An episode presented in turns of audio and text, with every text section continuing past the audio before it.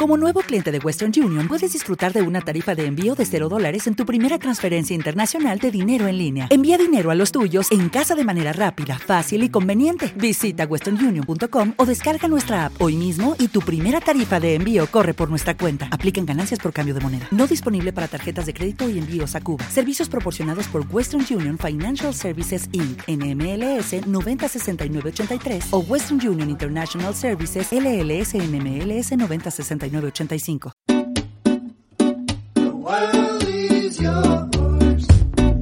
Only you can take your freedom. The world is yours. We must go up, but they drag us down. The world is yours. Bienvenidos viajeros. Vamos allá con este nuevo episodio del podcast para empezar a viajar. Soy Will supongo que ya me conocéis, y vamos, vamos a hablar de un tema. Estuve, estuve pensando a ver qué temas podíamos tratar en los, bueno, en el podcast para empezar a viajar.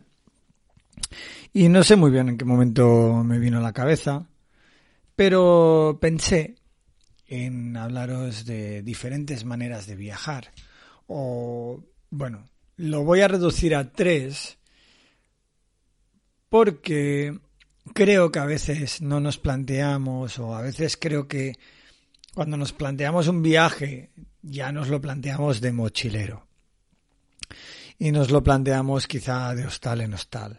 Entonces voy a hacer un poquito, voy a hablar un poquito de diferentes maneras de viajar eh, que yo creo que también son interesantes incluso para probar en un primer viaje, ¿no?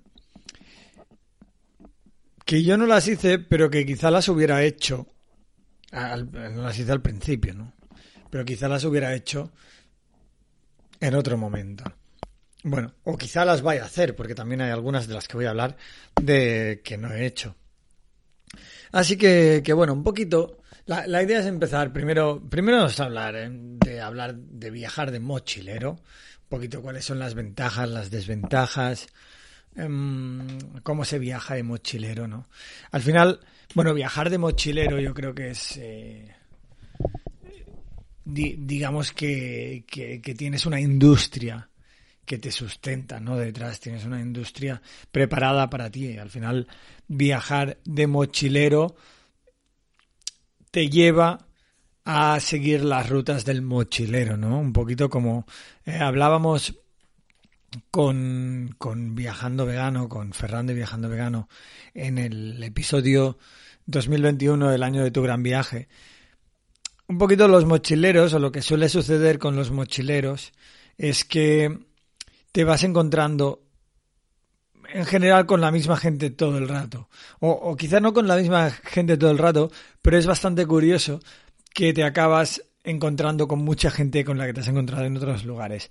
Esto a mí me sucedió en general en el, en el sudeste asiático.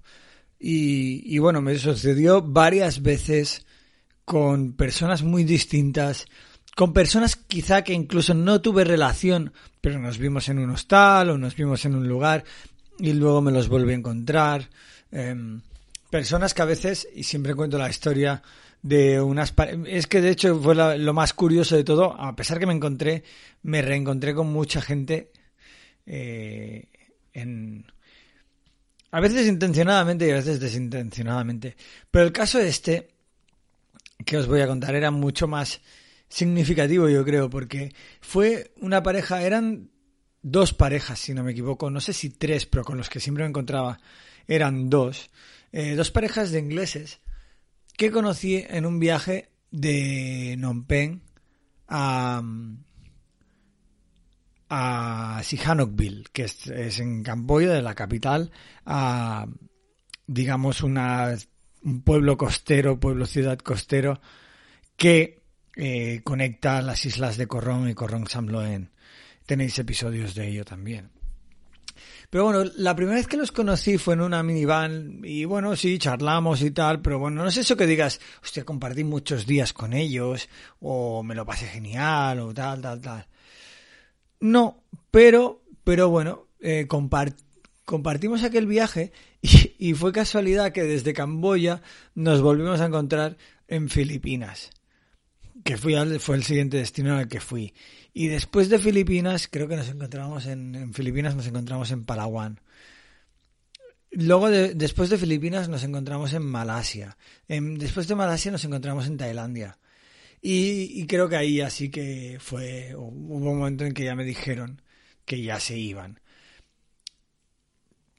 Por ejemplo, hay otro chico que, que siempre recuerdo, que además no me acuerdo de su nombre, pero si lo veo en Facebook, sí que me acordaré, eh, que fue, que bueno, casi el primer, fue el primer, era un sevillano que conocí en, en Vietnam, tal y como llegué. Y que, bueno, un poquito yo estaba con el shock de ver todo lo que es el sudeste asiático, de lo que es Ho Chi Minh, veía toda esa comida callejera, cosas que, que tenían muy mala pinta y sobre todo unas sepias que venden, que van colgando de unas motocicletas y, y, bueno, llevan una barra y llevan unas, unas sepias disecadas y, mm, y yo me miré, "Ese- esto no lo voy a probar en mi vida y el sevillano este, este chico, eh, cogió y dijo una sepia, ¿no? La cogió, la pidió y, y- y me la hizo probar, ¿no? Y dijo, aquí lo que tienes que hacer, lo peor que puedes hacer es no probarlo, ¿no? Si luego te coge una indigestión una vez, pues bueno, te la vas a llevar, pero todo lo que habrás probado, todo lo que habrás descubierto y, todo lo que habrás dejado de perderte, eh, valdrá la pena, ¿no? Por, por ese cambio. Entonces, eh, y ese chico me marcó mucho y, y a pesar de que le seguía en Facebook, sé que, bueno, iba a volver eh, en un momento dado y estaba en Singapur, incluso intenté reencontrarme con él, pero nunca nos reencontramos. Pero fue bastante... eh, bueno, fue una de esas personas que sí que me hubiera gustado reencontrarme y jamás me reencontré, ¿no? Pues bueno, esto pasa. En el viaje te vas a encontrar a muchas personas, eh, sobre todo si viajas de mochilero, ¿no? Te vas a reencontrar... te- ¿Te está gustando este episodio? Hazte fan desde el botón Apoyar del podcast de Nivos. Elige tu aportación y podrás escuchar este y el resto de sus episodios extra. Además, ayudarás a su productor a seguir creando contenido con la misma pasión y dedicación.